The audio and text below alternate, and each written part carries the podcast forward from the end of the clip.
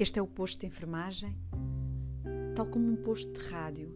É um lugar e um tempo onde se encontram enfermeiros que falam entre si, com os outros, com quem cuidam, com a sociedade. O posto de enfermagem é ponto e mapa simbólico da complexidade humana que move a profissão e a disciplina de enfermagem.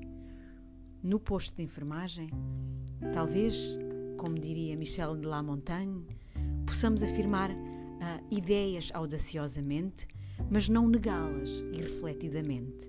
Este é o lugar da fala, do encontro, da perspectiva e da diversidade de ideias. Bem-vindos ao nosso podcast.